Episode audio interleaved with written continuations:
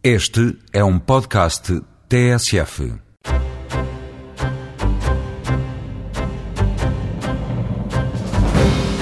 De olho no calendário, Eureka desta semana faz uma homenagem às crianças. Partindo de um conto infantil, vamos conhecer os materiais de mudança de fase e descobrir as semelhanças entre a roupa dos astronautas, as velas que sopramos no aniversário e os materiais usados para construir as casas. Uma equipa de sub-12 vai representar Portugal na categoria de dança no RoboCup 2007, uma competição de robótica que este ano se realiza em Atlanta.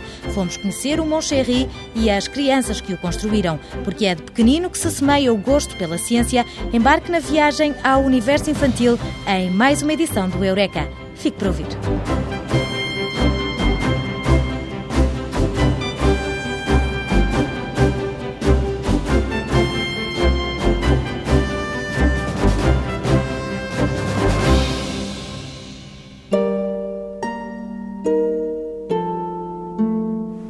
Dois irmãos, o João e a Maria, que eram filhos de um casal de lenhadores muito pobre. E a mãe, como não tinha mais alimento para dar às crianças, convenceu o pai a abandoná-los no meio da floresta. Mas João, naquela noite, não tinha adormecido, ouviu a conversa dos pais, encheu os bolsos de pedrinhas e foi deitando as pedrinhas pelo caminho fora à medida que iam penetrando na floresta. E quando o pai os deixou ali dizendo que vinha já, o João disse à Maria que não se preocupasse porque sabia voltar para casa.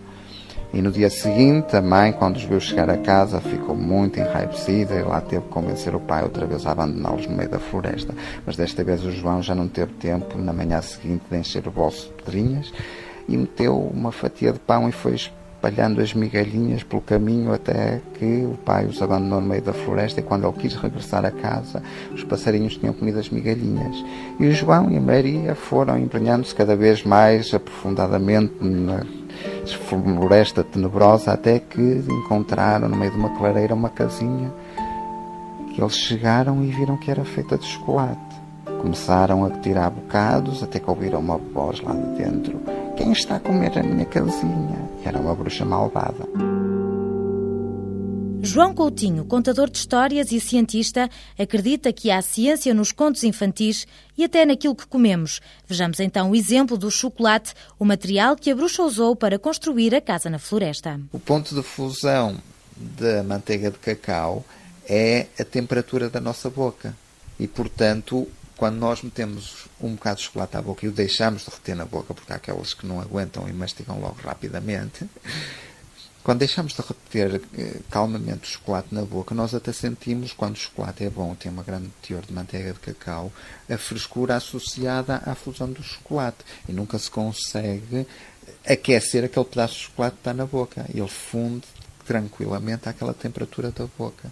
Portanto, é um material de mudança de fase. Só de falar em chocolate ficamos com água na boca. E a verdade é que está tudo ligado, porque o líquido que sai das torneiras também é um material de mudança de fase. Quando nós usamos um cubo de gelo dentro de uma bebida para a manter fria, estamos a usar um material de mudança de fase.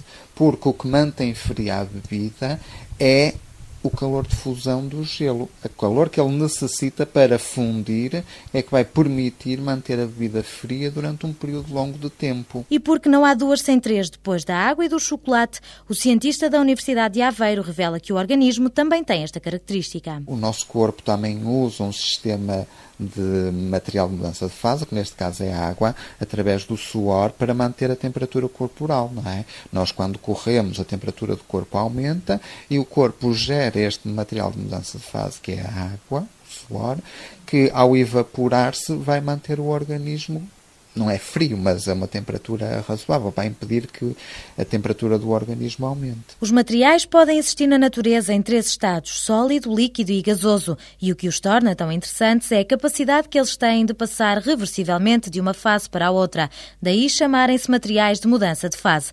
Associado a estas transições há sempre a libertação ou o armazenamento de calor. Nós temos um material sólido. Para o material passar do estado sólido ao líquido, é necessário fornecer-lhe energia energia e o material funde. Porque só quando nós aquecemos o gelo é que o gelo funde. Sim? Para passar do líquido ao sólido, é o contrário, nós temos que lhe retirar energia. Só quando nós arrefecemos a água é que a água congela. E, portanto, quando nós passamos do sólido ao líquido, o material absorve energia. Quando ele arrefece e volta ao estado sólido. Ele liberta energia. A nível industrial, o material mais usado são as parafinas. Podemos encontrá-las em casa, nas velas que se colocam no bolo de aniversário ou até nos lápis de cera. O cientista João Coutinho esclarece que as parafinas são hidrocarbonetos simples, constituídos por moléculas de hidrogênio e carbono. Inicialmente as parafinas eram extraídas de petróleo. Agora temos também já parafinas de síntese, que têm a vantagem de serem mais puras e poderem vir de fontes renováveis. As parafinas de síntese obtêm-se através daquilo que a gente chama uma reação de Fischer-Tropsch, que no fundo não é mais do que usar monóxido de carbono e água para fazer ligar estes carbonos e hidrogénios que vêm do monóxido de carbono e da água e produzir um hidrocarboneto de cadeia longa, uma parafina. Da produção de parafinas à gravidade zero foi um pequeno passo. É necessário eh, criar roupas para os astronautas que lhes permitissem aguentar durante longos períodos de tempo as temperaturas muito frias do espaço, quando eles saem para fora das naves. E então começou-se a usar as parafinas para isso. Porquê? Porque as parafinas têm um grande calor de fusão, ou seja, a quantidade de energia associada à sua passagem da fase sólida à líquida é muito elevada, portanto vão absorver muita energia, vão manter muita energia ali, muito calor, digamos. Além disso, as parafinas têm uma capacidade que é de podermos definir várias temperaturas de fusão para elas. Nós podemos usar parafinas como material de mudança de fase entre temperaturas negativas, abaixo do zero, até temperaturas muito altas, tipo 80 ou 100 graus. Não é preciso ir ao espaço para vestir roupas com parafinas. João Coutinho revela que aqui na Terra já se usam derivados de gordura para armazenar e libertar calor para o nosso corpo, introduzindo o material de mudança de fase nas fibras têxteis. Quando nós temos um tecido com um material de mudança de fase incorporado, o que acontece é que a uma determinada temperatura, temperatura próxima do nosso corpo, o material de mudança de fase vai fundir. Quando o material de mudança de fase funde, ele fica líquido e nós não queremos andar com líquidos agarrados à roupa, não é? Portanto, é necessário confinar o material de mudança de fase dentro de uma cápsula. Ou seja, nós libertamos muita energia ao correr e necessitamos de uma maneira de dissipar essa energia extra.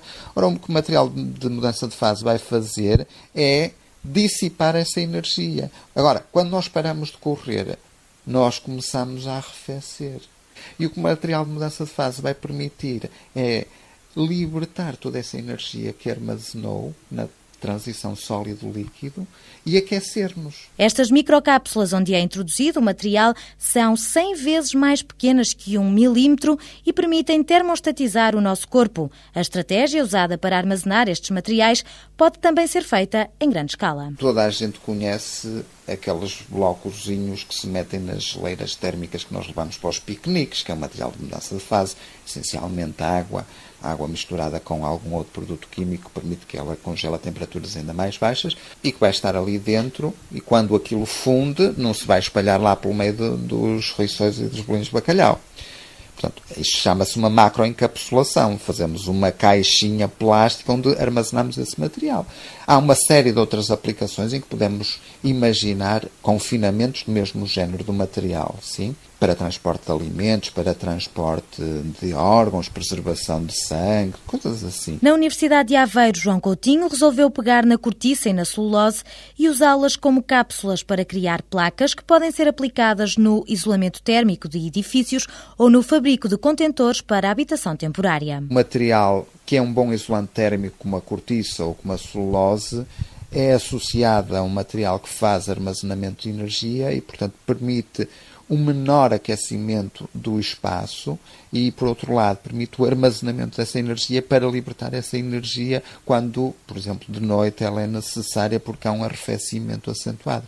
E com isto reduzir a amplitude térmica a que está sujeito a um espaço físico. O recurso a estes materiais permite ainda a construção de paredes mais finas. Ao usarmos a, capacidade que os materiais têm de armazenar ou libertar energia associada à sua mudança de fase, nós conseguimos, num espaço muito pequeno, ou num volume muito pequeno, produzir efeitos semelhantes àqueles que com os materiais convencionais só se conseguem com volumes muito grandes. Daí que um reboco com 2 centímetros, incorporando PCMs em quantidades adequadas, possa ter uma capacidade de armazenamento térmico semelhante a uma parede de tijolo de 20 centímetros. Porque a parede de tijolo está só a ser aquecida e armazena o calor através da capacidade calorífica dos seus materiais, enquanto que aqui estamos a usar o calor latente portanto, este calor de fusão e de cristalização que é muito mais intenso do que esse calor associado à capacidade calorífica dos materiais. Na engenharia civil são inúmeras as possibilidades de utilização de microcápsulas que incorporam materiais de mudança de fase para manter a temperatura constante. Talvez dentro de 100 anos, a história dos três porquinhos também fale das casas resistentes ao bafo quente do lobo mau.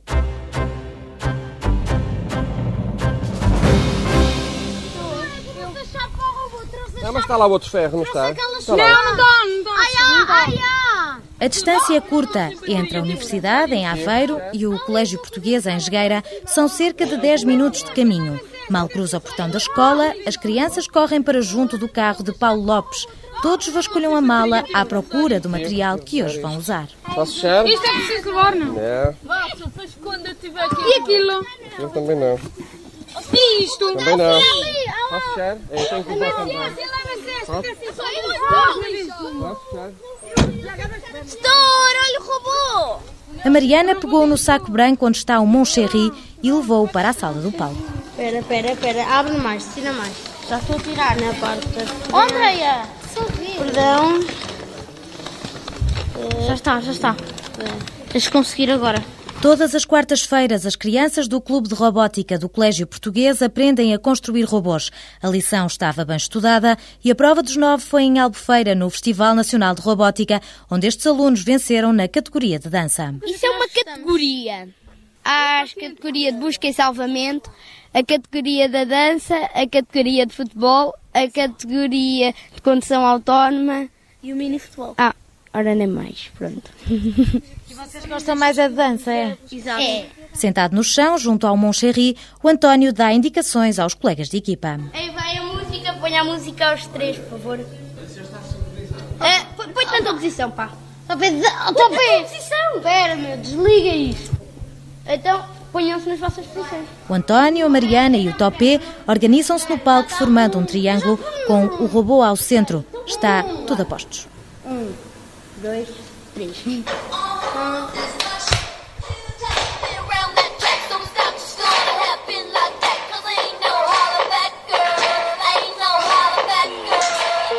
Para programar o Moncherry, as crianças contaram com a ajuda de Paulo Lopes, o docente do Departamento de Física da Universidade de Aveiro, enumera as competências que transmitiu a esta equipa infantil. Isto puxa um bocado pelo raciocínio lógico, pelo raciocínio estruturado, e isso é uma novidade para eles, e portaram-se bastante bem. Que tipo de ferramentas é que eles precisam para construir um robô deste género? Ou seja, o que é que lhes ensinou?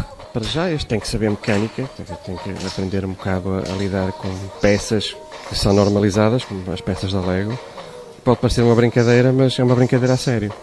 E, portanto, eles vão ter que tomar contacto com tipos de engrenagens mecânicas, saber como é que se faz a desmultiplicação de- dos motores, para baixar a velocidade, aumentar o binário das rodas, etc. E depois tem a parte da programação, que também é muito importante. É uma coisa que eles não estão habituados, principalmente nestas idades. E noutras idades para a frente também não estão. Eh, Muitas vezes chegam, entram nas universidades sem nunca ter tido nada disto, não é?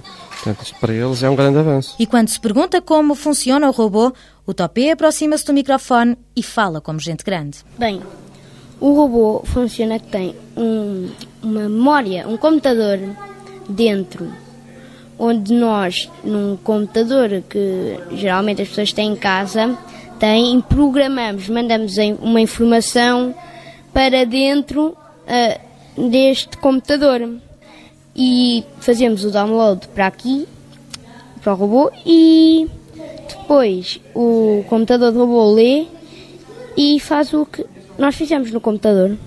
Um dos novos Mindstrons NXT 2007. Pronto, eu explico. Os 2007 são muito mais avançados. Enquanto preparavam o robô para a competição, a equipa deparou-se com problemas de última hora. O Nelson, um colega mais velho, deu uma ajuda. O temporizador do robô estava um bocadinho avariado, por isso tivemos de, de ajustar. os tempos. O que é isso, o temporizador do robô? Explica lá para que é que isso serve. É para o robô seguir a música. É como se fosse um termómetro para fazer com que os tempos do robô correspondessem ao tempo da música. Por exemplo, há uma parte da música que a rapariga diz up e aquela cabecinha tem de subir. Para isso serve o temporizador. Toda a coreografia do Moncherry foi preparada com passo a compasso para estar em sintonia com os adereços que dão corpo ao robô. Nós contámos os tempos que havia na música. Parámos para cada tempo e atribuímos a cada tempo uma posição de robô. Mas há ali um pormenor que eu reparei que um dos bonecos É, é a cabecinha que salta, não é? É uma cabecinha que foi programada, tipo, quando ele chega a uma linha preta, que é para é o limite, salta a cabecinha e mesmo quando é a parte larga de move it, move it, a cabecinha costuma levantar. Quando ele faz uma volta. Paulo Lopes revela que este trabalho de programação é obrigatório já que o Moncherry é surdo. Este robô em particular não ouve a música. Podia-se-ia também fazer, e já foi pensado, que era ele reagir a certo tipo de picos de intensidade musical.